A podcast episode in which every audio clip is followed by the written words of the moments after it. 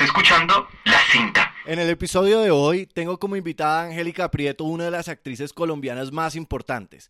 Quienes la conocemos podemos afirmar que toda ella es arte, un arte que además vive y brilla en ella y que comparte con todos los que la acompañan, ya sea trabajando a su lado como espectadores de su trabajo. Y me río porque es así, como una madrina que sale así bailando. Eso que se están imaginando ustedes, eso es Angélica. Pero bueno, Angélica no solo estudió profesionalmente actuación, sino que ha sido de las pocas actrices que ha trabajado en varias películas colombianas desde hace más de una década y se ha presentado incluso en teatros de Grecia y Berlín. Es una de mis personas favoritas y tengo el orgullo de poder decir que soy su amigo y su colega de trabajo desde hace muchos años.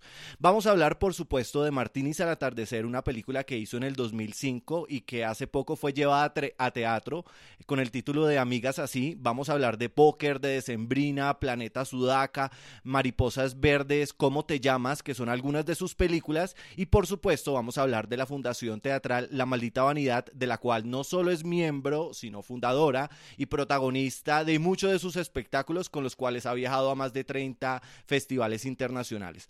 Vamos a hablar de teatro, de cine y de televisión, donde Angélica tiene mucha experiencia como actriz y gestora cultural.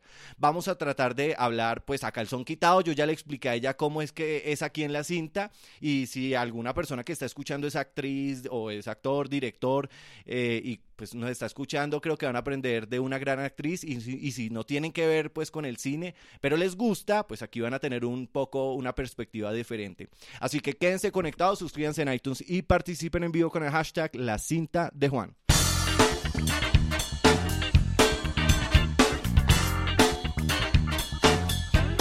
Hey, ¿qué tal todos? Soy Juan Sebastián Valencia y están escuchando La Cinta, un ratico de charla en vivo y sin censura sobre temas de cine, televisión, teatro y literatura.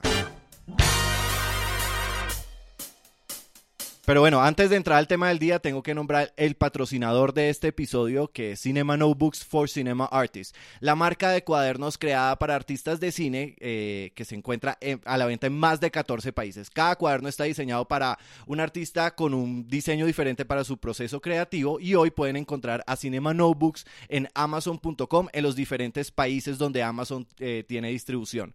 Les recuerdo que si entran a la página web y se suscriben al newsletter, pueden ganar un cuaderno para este verano. Así que entren ya a cinemanotebooks.com y conozcan la nueva forma de crear cine.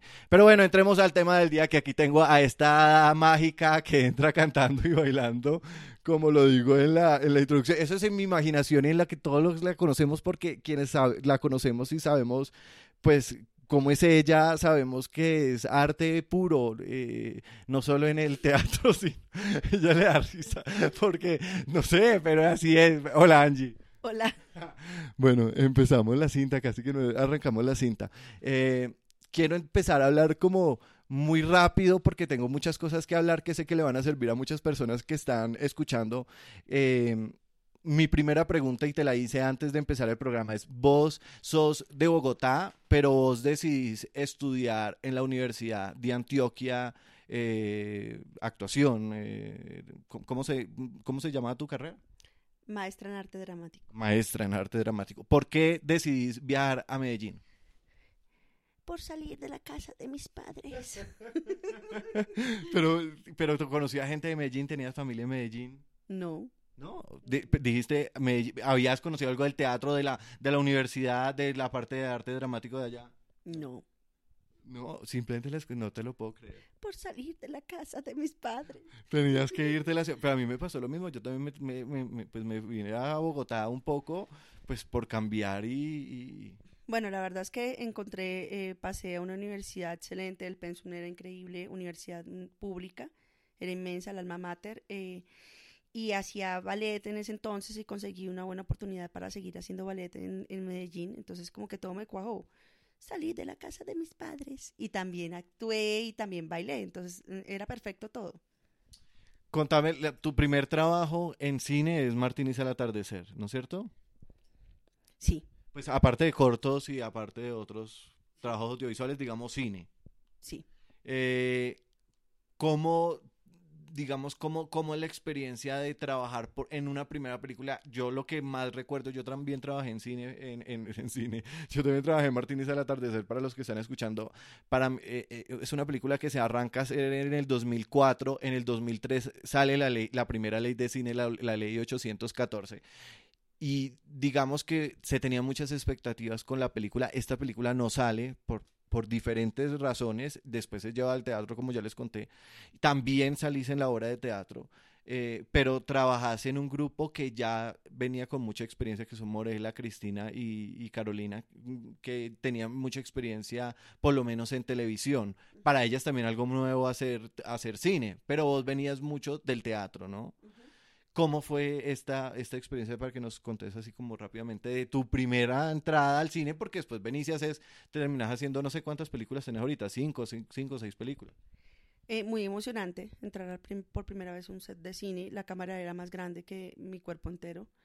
Entonces eh, el ingreso fue, fue fuerte, me temblaban las rodillas, tanto así que me tuve que devolver y sentarme en el baño subir, sentarme y cerrar la puerta y que no me vieran las piernas, me estaban buscando y yo encerrada en un baño, eh, porque era el, impacto era muy fuerte. Y después, pues obviamente cada día fue más, más fácil y conocer el, el, lenguaje de la cámara de cine es distinto, entonces con, conocer cada detalle, bueno, fue muy lindo. Igual. A vos te pasó, y esto digamos que es, lo conozco yo, que es una cosa personal, pero te pasó algo que fue fuerte y fue el hecho de que eh, en la propuesta de arte se propuso que, te que tu personaje Isabel tenía que tener el pelo corto. Y, y, y, y que tenía que subir exacto 12 kilos y que, y que tenía que tener una transformación física, pero entonces no era solo el cuento de subir, sino de cortarte el pelo y que eso al final de pronto hasta se podría haber resuelto con una peluca como en algún momento lo hablamos, pero vos también asumiste como ese reto. Eh, ¿Cómo fue enfrentarse igual pues a hacer la película y, y, eso y esa parte, esa transformación? Pues igual estaba tan emocionada de ser parte de un proyecto de cine con actrices tan reconocidas eh, que mm, antes me faltó preguntar a quién tengo que matar. La verdad es que yo iba con toda.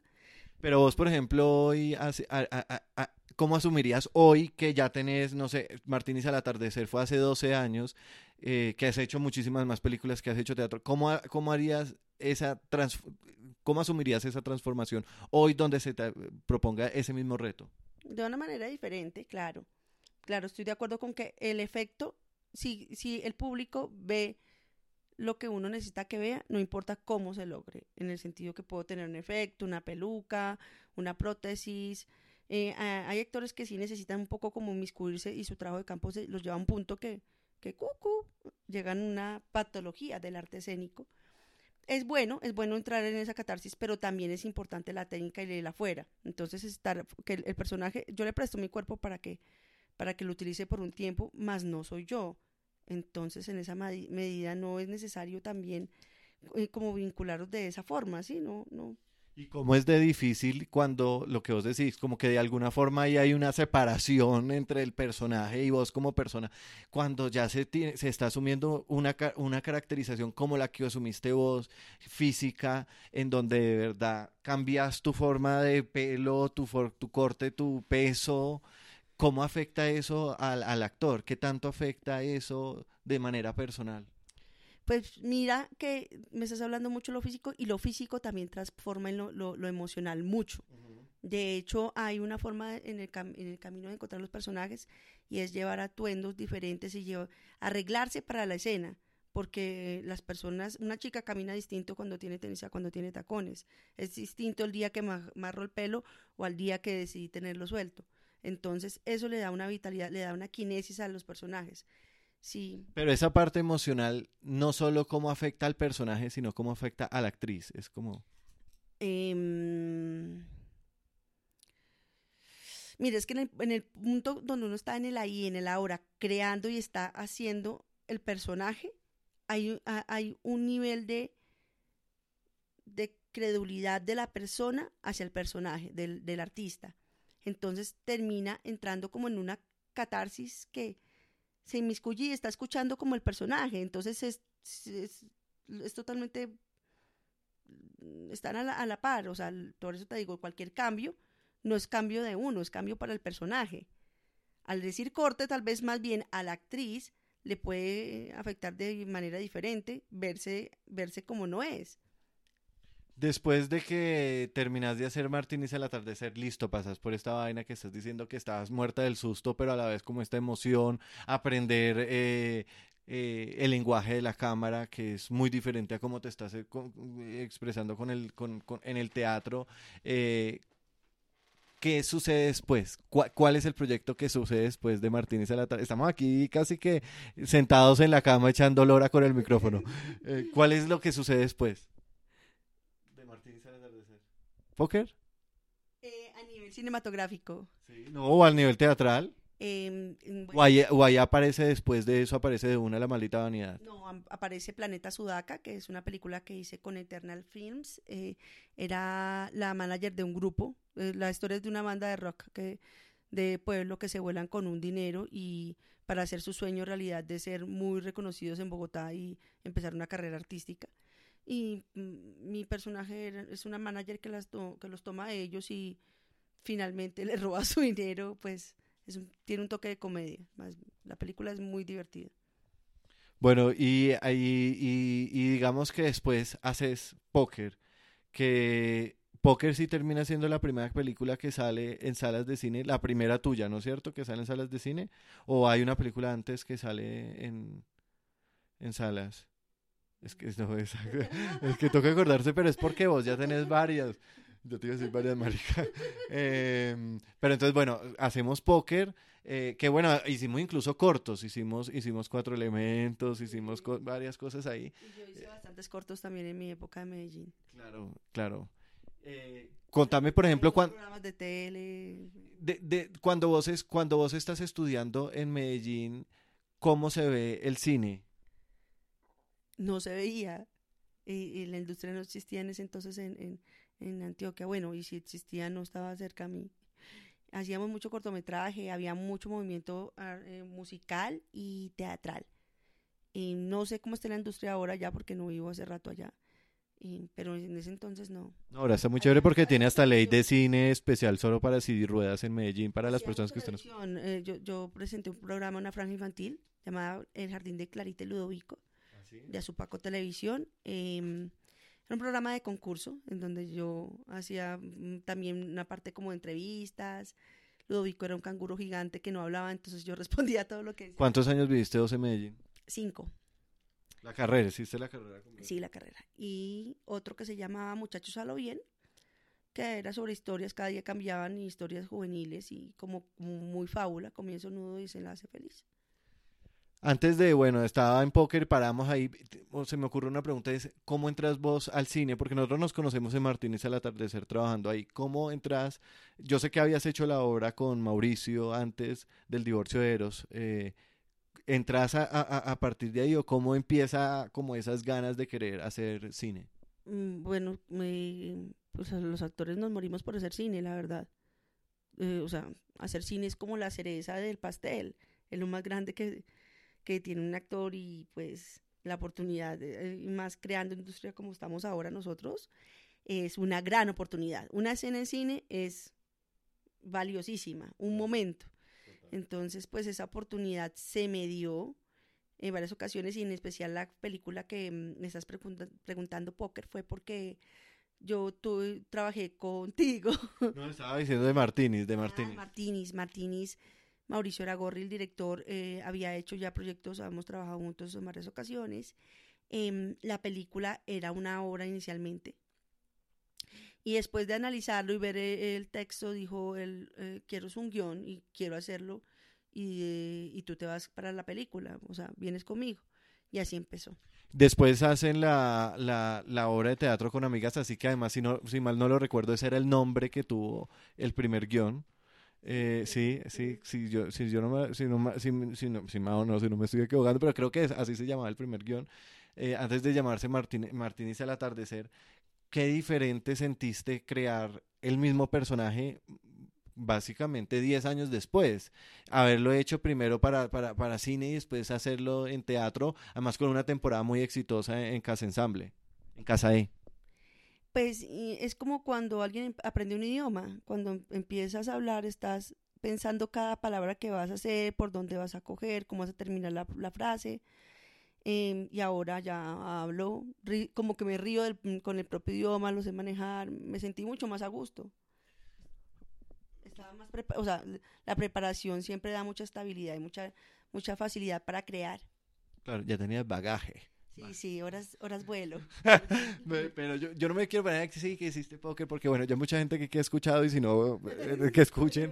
eh, yo quiero es más como listo, pasas de, Mar- digamos que porque es importante para mí Martínez al atardecer, porque Martínez al atardecer desencadena todas las otras películas, así Martínez después no haya sa- salido y hoy haya salido en teatro.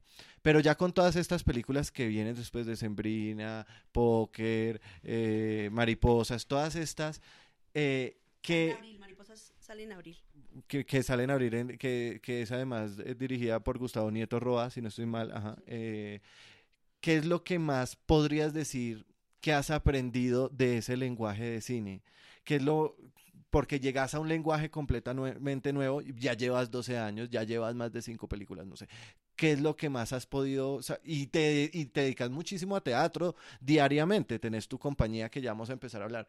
Eh, ¿Qué es lo que más sabes que se requiere para cuando uno está en un set haciendo una película? Hacer caso. Sí. sí, es en serio. Un buen actor es el que sabe escuchar al director, con esa escucha crea y después hace caso, se sienta, tiene paciencia para su escena, tiene paciencia con el vestuario, lo escucha, crea, pero desde esa escucha, sí. ¿Y te parece que la forma de, de comunicarle, porque ah, una cosa es al público, al, al- público en, en, en, en, el teatro, y otra cosa es a la cámara. Esa forma de comunicar como la emoción, ¿te parece que hay alguna diferencia ahí que hayas aprendido sentido? ¿Te parece que es igual como... es, es muy emocionante. es el sentido de la verdad, estar en el ahí, en el ahora. Eh, no es necesario tanto, eh, no se utiliza el cuerpo entero como en el teatro, en donde la uña tiene que ser larga para que me la vean hasta en el último, eh, sí, en la última silla. Pero el espíritu, mis ojos tienen que ser inmensos, mis pupilas, como que mis poros. Es como se, sensi- se sensibiliza en lo micro, eso es el cine eh, se tiene que tener en cuenta el plano para saber qué, qué, qué voy a hacer, porque pues uno puede hacer una gran escena, pero resulta que el plano y la toma era por otro lado y la, se perdió la escena. Mm, es importante eh, abstraerse del general, o sea, saber que la cámara me está, me está viendo a mí y yo lo estoy haciendo para esa cámara olvidando el resto, las 100 personas del crew que están alrededor, olvidando que ya eh, marqué una escena, porque la escena cambia cuando ya está la cámara y ya cuando está el espacio establecido. eh, sí, casi como ol- olvidando todo lo que, lo que uno aprendió y sabe, y, y haciéndolo en ese momento. Y hablando de lo que uno aprendió y sabe, ¿vos qué crees que no le enseñan a uno en la universidad cuando estudia arte dramático? eh, que necesita saber cuando está trabajando tanto en teatro como en, como en cine. Gestión cultural. ¿No es cierto que sí? Yo también estoy, y en la, y en la cinta sí que he estado en, ese, en esa campaña de poner de gestión cultural, tiene que ver mucho con la administración y yo siento que eso, pero ah, bueno, por ahora explícamelo vos desde tu punto de vista, ¿por qué cre si crees que eso es importante?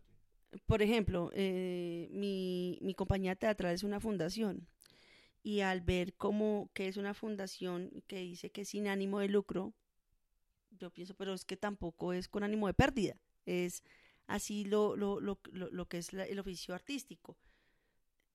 Inicialmente uno piensa y lo hace porque le gusta tanto que no piensa en un, no está pensando es que voy a hacer esto por esto, porque voy a ganar esto, bueno, la- las yo por lo menos lo hice así. Pero el hacerlo necesita una estructura para que sea productivo, porque es un negocio finalmente, es una carrera, es de lo que voy a vivir y lo que me da la estabilidad para seguir trabajando en ello. Y la misma fundación tiene cosas que misma que pagar que necesita producir. Y, y, y, y el proyecto de vida más importante que es uno mismo como artista, o sea, Angélica como artista necesita tener una estructura y también tener unos conocimientos de, de, de economía, de organización, de administración para, para ne- eh, negociarse a sí misma, para valorarse a sí misma económicamente y saber que es un producto. ¿Qué tanto crees que eh, el artista, tanto el actor, director, tiene que producir su propio contenido, tiene que saber de esa administración porque termina moviéndolo, termina produciendo ese contenido? Sí, de hecho, si, si es artista es porque también es una figura pública en, en todas las medidas, o sea, hasta el que trabaja de la manera más escondida, decidió ser artista se está exponiendo. Em, entonces, en esa medida se está, se, está mostrando la manera que quiere o que no quiere. Puede ser que ni se dé cuenta cómo se esté mostrando y crea que se está mostrando de una forma y no lo es. Entonces, em, sí, tiene que saber cómo hacerlo.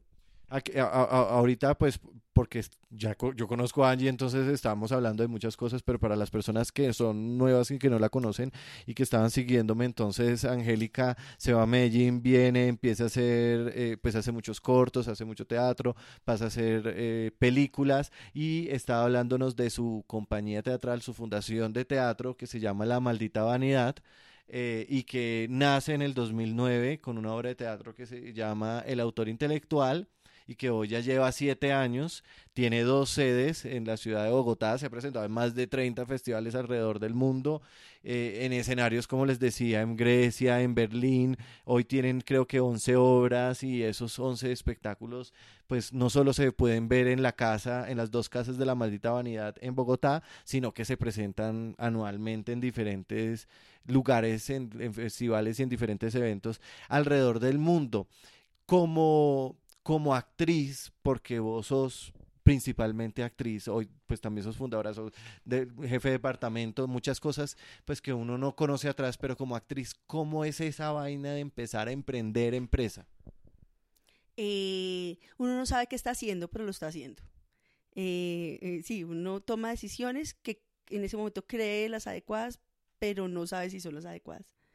Y la diferencia de, de tener un poco de conocimiento es que uno sigue sabiendo. uno no sabe aún. No sé, Pero por lo menos tiene, eh, por lo menos sabe, o sea, yo no sé, yo sí sé lo que no sé. Yo lo que siento es que aparecen como, como que, eh, pero eso pasa, yo siento que entre uno más aprende, menos sabe, porque entre más aprende, aparecen más dudas, aparecen nuevos caminos y más cosas que uno tiene como que... Y- pero también sabe por dónde no coger, por lo menos. Se depura un poco el, Por se lo menos coge hacia... Sí, sí, sí, se depura un poco el camino, entonces es más fácil ver como, el- sí, el camino todavía sigue yendo de, lleno de maleza, pero, pero uno ya ve una línea por donde ir, sí. Seguramente hubo un interés más que simplemente ser protagonista de las obras, el hecho de que vos decidas también ser parte de una fundación. Eh, ¿Crees que todos los actores tienen que tener un proyecto de una compañía, una fundación, una empresa? ¿Crees que lo tienen que hacer? ¿O, o, o- o no es una ley? Bueno, para mí no, para mí es imposible vivir sin, sin tener un proyecto, porque ya te voy a decir por qué, porque el artista que no tiene un proyecto está supeditado a que lo estén llamando siempre. Entonces, el tiempo que no está trabajando se está resintiendo de- del gremio, de los artistas que están trabajando, de mil cosas. Entonces, la manera como de parar de sufrir es hacer un propio proyecto. Y, incluso las personas, y estás aclarando algo muy importante, y es, las personas piensen, porque voy a emprender mi proyecto, porque voy a hacer mi propia compañía, yo voy a dejar de trabajar en los otros sitios. Y no es así, vos tenés tu compañía La Maldita Vanidad y aún así hiciste eh, eh, con amigas así, que es de severa ataraxia, eh, hiciste la película de Gu- Gustavo Nieto Roja, que la hiciste ah, este año, si no estoy mal.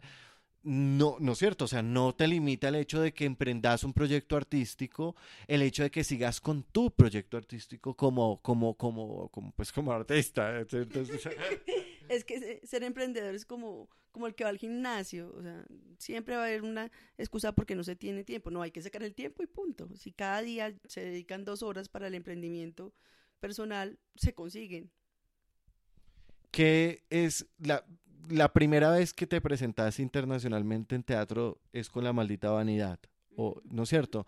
¿Cómo es esa? Y hoy ya, pues como les cuento, ya llevan más de 30 festivales alrededor del mundo y, y presentarse, no sé, en Grecia, en Berlín, donde se presentan además en español, con subtítulos. En, en bosnio, en Sarajevo nos presentamos. Pero con subtítulos. Pero es que eso es lo que me parece más impresionante porque esos países no están acostumbrados a leer subtítulos, ni siquiera en cine. Uno ve las películas españolas y las películas españolas las traducen al español porque no están acostumbrados como los gringos. Los gringos no están acostumbrados mucho a leer subtítulos porque la mayoría de cine viene en su idioma. Entonces, el hecho de que lean subtítulos, para mí es que a ellos ya tiene que haber, tiene que tener un valor agregado para que ellos se tomen ese trabajo. No es tan natural como para nosotros. Entonces, por eso a mí sí me parece antes muy especial que antes esos países vean, eh, se atrevan a ver una obra de teatro subtitulada. Entonces, ¿cómo es esa sensación con un público que está leyendo palabras pero que no entiende directamente todo como lo están expresando y cuando salen, cómo es? Pues nosotros tenemos dos versiones de la obra, la, versión en español y la versión para subtítulos. La versión en español es donde se le mete morcilla, morcilla es como esos pedacitos que le mete de emoción el actor, que no están dentro del texto. Eh, se puede jugar con el texto más fácilmente, con los ritmos, pero cuando es subtitulada es muy precisa para que eh, la persona que está haciendo los subtítulos, que sabe los dos idiomas, no se pierda, y más en Europa porque les les da pánico que uno les cambie una coma. Entonces, eh, sí, es de una cuestión de mucha precisión, es más eso, a nivel técnico y a nivel personal es muy emocionante, es muy emocionante todo y el final de algunas obras tenemos música como colombiana o escenas, las, escenas son familiares muy colombianas. ¿Y el público es diferente? ¿El público colombiano con el público, con el, con el público europeo, el contacto con el actor? Sí, imagínate, imagínate el público en Viena, pues hasta tenemos... No me puedo imaginar, Angie, pero yo no he estado primero en Viena y yo no me presento en teatros en Viena. Tú eres la gran experta aquí. Yo tengo un chiste, es como el, el, aplauso europeo, el, aplauso austriaco, que es...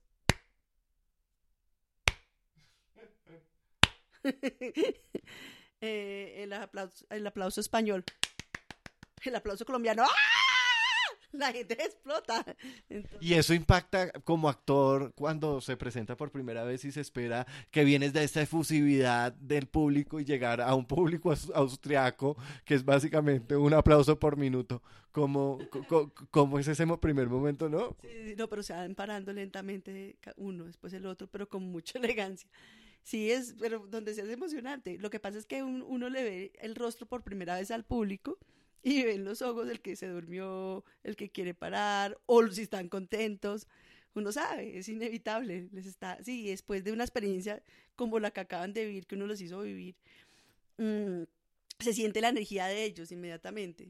Y te hago una pregunta, ¿cómo, cómo, cómo reciben eh, me imagino que súper bien, pero realmente para que las personas se puedan motivar, ¿cómo reciben al, al, al, al actor de teatro y al actor pues eh, colombiano en todos estos festivales y cómo lo recibe el público y, el mismo evento, los organizadores, ¿cómo lo ven? Espectacular. es, increíble. Nos tratan como reyes. Desde la, desde la puerta del aeropuerto está esperándonos una van. ¿Qué crees que logró eso? Em, la rigurosidad, el juicio, Creo que llevamos un muy buen producto la primera vez. Eh, hubo una rueda de prensa y nos vieron, la gente lo compró y, se fue regando la bola de heno. Al final ya nos pedían qué más tienen para traer y, y se volvió como pasamos de gelatina a tiramisú.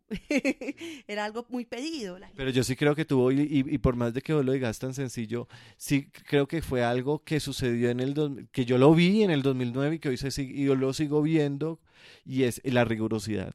Yo sí siento que, que, que, desde el principio, así en el 2009, pronto no se tuviera tan claro el proyecto que soy, porque las cosas van evolucionando y seguramente en el 2009 nunca se hubiera imaginado que iban a tener dos casas como, los, como lo tienen hoy, y seguramente hoy no se imaginan que en 10 años van a tener una cuadra.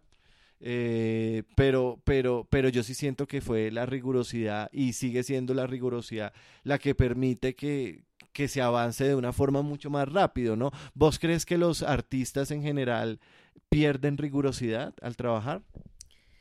Sí, no, tal vez es que no lo saben, es que mm, a veces uno no sabe cosas porque no las ha vivido, entonces tiene un ritmo que le da tal vez un director y uno por ese lado va, pero como acá nos hemos como presionado, cada, uno conocemos el ritmo que nos ha exigido como el mercado, nos ponemos como unas metas y vamos a ese ritmo, entonces ya, ya es como el normal de nosotros. Pero sabes que sí, yo sí lo he sentido mucho cuando he tenido la oportunidad. Ay, que no, esto no.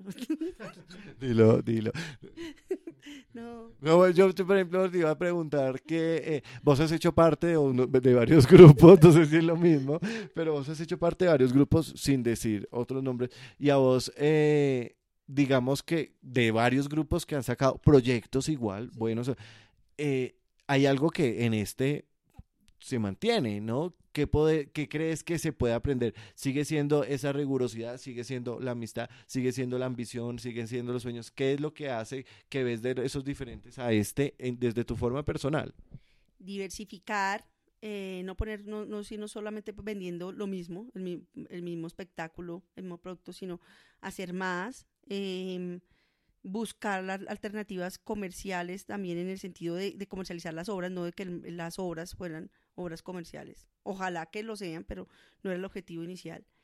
Em, y hacer proyectos con, con, de equipo, o sea, como dividirnos los, los, cargos. Uno se va a encargar de trabajar en el proyecto como en la parte estética, otro va a encargarse de la parte comercial, otro se va a encargar de, de, las, de la prensa, hasta que ya tuvimos que contratar gente especializada en estas cosas, pero no lo hicimos como un juego, como vamos a tirarnos a ver una temporada, a ver cómo nos va, no, busca, viendo como en el futuro que íbamos a necesitar para que, para que fuera un éxito. Y yo siento que igual si son obras comerciales desde mucho, o sea, yo siento que en muchos casos el, casi que todo el teatro y hasta el cine puede llegar a ser comercial desde la forma como se mercadea y cómo se mueve eh, el proyecto y eso. no es lo que se dice, sino como se dice. Exacto, entonces, pero bueno, yo te quería eh, preguntar qué tan, qué tan difícil o fácil realmente es hacer teatro que se pueda mostrar. Sí, te recibe muy bien, que es increíble, las, las sensaciones debe ser impresionante, pero realmente qué tan difícil, perdona, qué tan, tan difícil es entrar a, hacerlo y poder viajar con él eh, y darse a conocer con él. Fácil. ¿Por qué fácil? Ahora todo el mundo va a decir, todo el mundo diga fácil. ¿Por qué no? Y yo sí te lo había preguntado antes, eh, pero ¿por qué si de verdad consideras que es, que es fácil y la mayoría de las personas encuentran muchas dificultades yo creo que no, no encuentran muchas dificultades. Creo que hay una dificultad y tropiezan, entonces van, van, van uno saliendo, entonces se va deshaciendo en los grupos. Hay que conseguir otras personas que se peguen al, mismo, al mismo proyecto que los que estaban inicialmente creyeron y siguen empujando, pero entonces otros con el otro golpe se aburren. Es, es una cuestión de constancia y de rigurosidad y, es, y saber que, que van a pasar cosas difíciles, pero que en realidad vale la pena porque los resultados son buenos y girar es algo maravilloso. Yo siempre he dicho que uno, que uno de los obstáculos para ser artista eh, es, son esos obstáculos, ¿no? hacer grupo es complicado. ¿Y crees que eso es de lo más importante para poder mantenerse en el arte? Es muy importante porque el teatro se hace en grupo. Hablando rápidamente de la televisión, eh, ¿qué pensás que, que, que y con la experiencia que, que, vos tenés, ¿qué pensás que va a pasar ahorita con la televisión, con lo que está sucediendo, con las telenovelas, con los canales tradicionales? ¿Para dónde crees que va la televisión? Yo visualizo la televisión como con cada día con una tecnología mucho más amplia, como casi que salas de cine dentro de, las casas donde, la gente va a ver las películas y las series pero la televisión como está ahora no va a pasar. Em, ¿Y te parece que tiene que cambiar el contenido, el tipo de historias, la forma como se hace? ¿O te parece que eso va a seguir dando? ¿Por qué te lo digo? Porque ahorita eh, lo último que está sucediendo con los últimos proyectos que han salido en los dos canales aquí en Colombia, pues tienen un rating muy bajito. Y, y, uno lo que ve es que la gente prefiere estar conectarse a Netflix o la gente prefiere conectarse a YouTube o verse una película por internet. Pero eso es un porcentaje, ese es un público que no seguramente, seguramente mayor de 50 años no es. La, la gente mayor no, no está conectado a YouTube, no. Claro, pero ese es la, e- eso es lo que dicen incluso personas del canal, no voy a decir el nombre, pero de los canales, es que la última generación que está viendo televisión son los la tercera edad. Y una vez esa nueva generación termine, ¿qué va a pasar con la televisión? ¿Sí me entendés? Porque, porque, porque se está acabando. No, yo te pregunto, por ejemplo, es porque, ¿qué puede pensar un actor que ahorita se está formando? Eh, ¿Crees que lo que va a coger más fuerza o lo que está cogiendo más fuerza es el teatro? No, no lo creo. Creo que, que van a haber nuevas, nuevas formas de, de, de trabajar como, como actor y como actriz, con, con unas series que tienen mayor tecnología, que tienen gafas para tercera dimensión, con unas series, eh, lo- los, los canales personales de YouTube van a tener el presupuesto para contratar gente, eh, cada día va a crecer, ya lo tienen, pero van a haber unos mucho más consolidados en el país. Creo que, o sea, va a cambiar la industria, pero siempre van a haber oportunidades y uno se va a pegar a ellas. Claro, como se está bajando un poco la, de la televisión y estamos viendo eso, la gente se asusta y dice, oh, ¿y ahora quién podrá defendernos?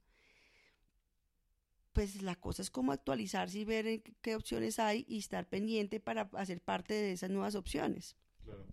¿Qué crees que le hace falta a, por ejemplo, un país como Colombia para, para ofrecerle a los actores que se están formando?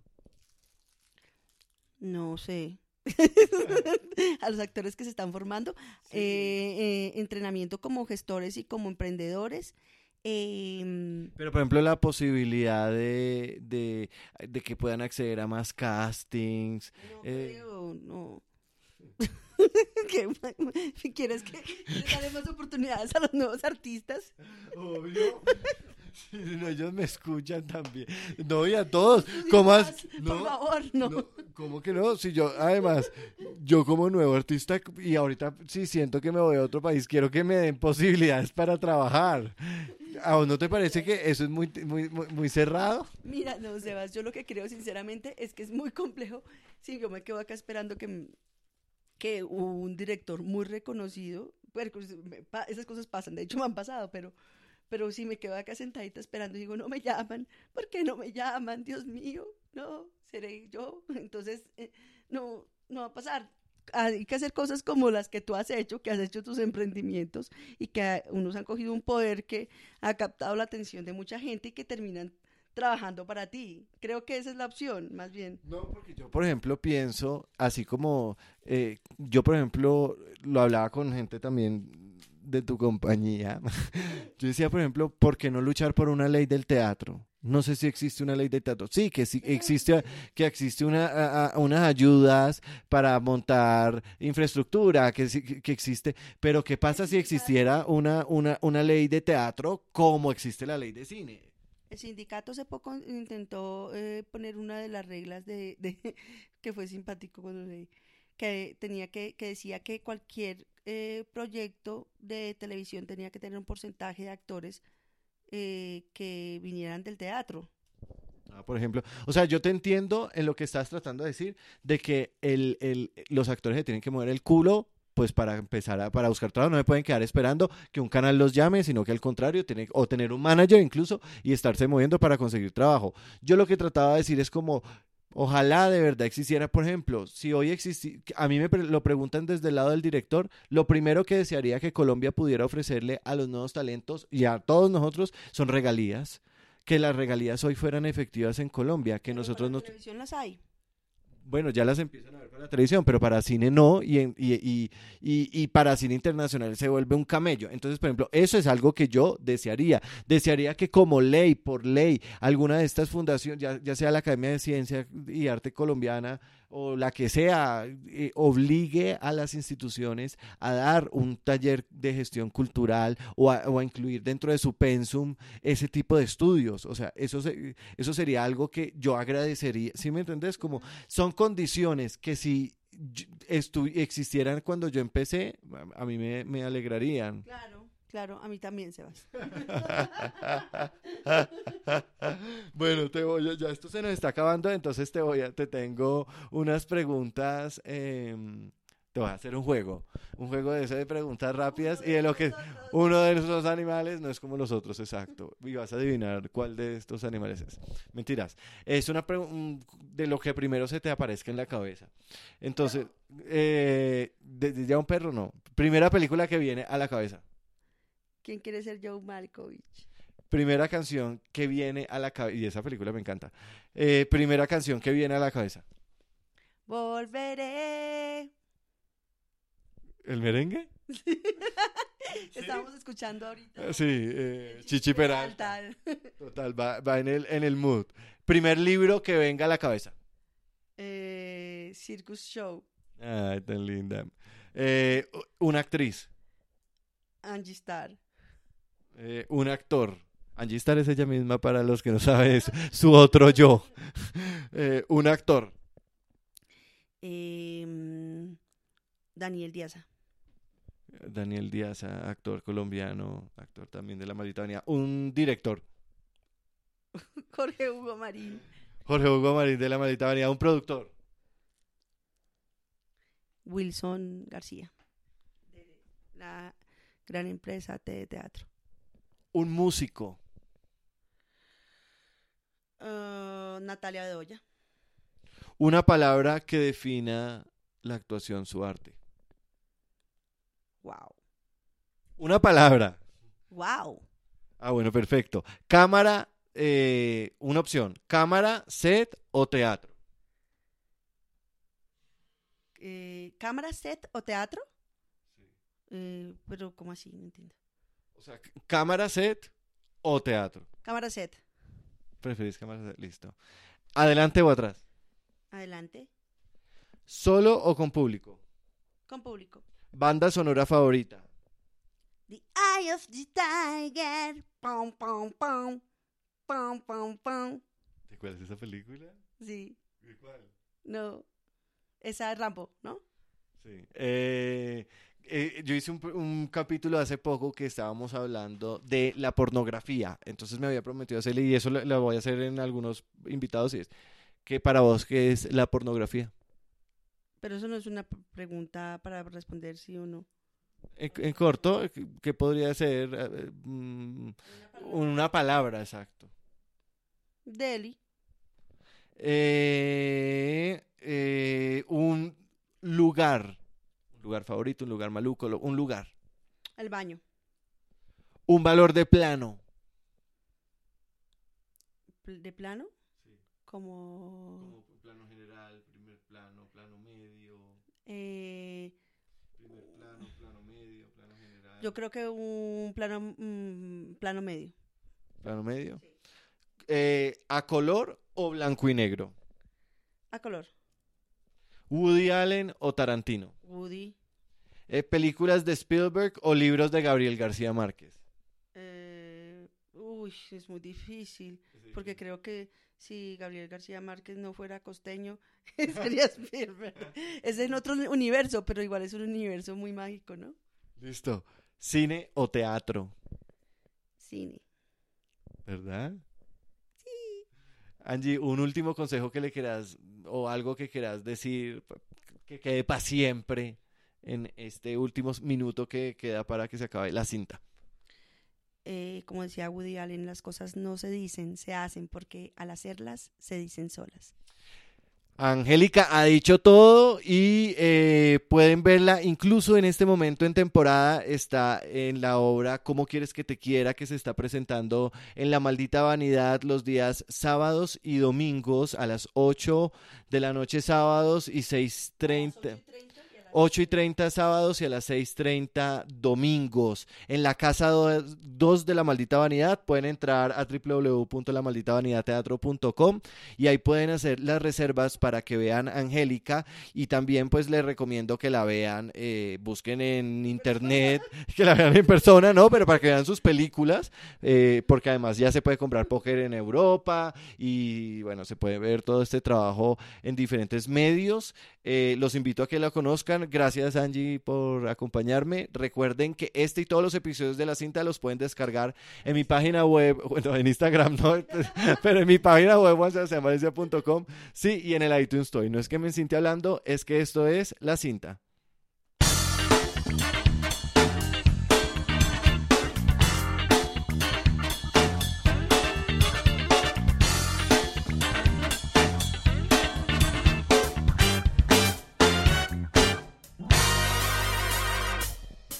Antes de irme, antes de, de irme, Angie, ¿estamos qué? ¿Estamos qué? Estamos escuchando La Cinta. Estás escuchando La Cinta.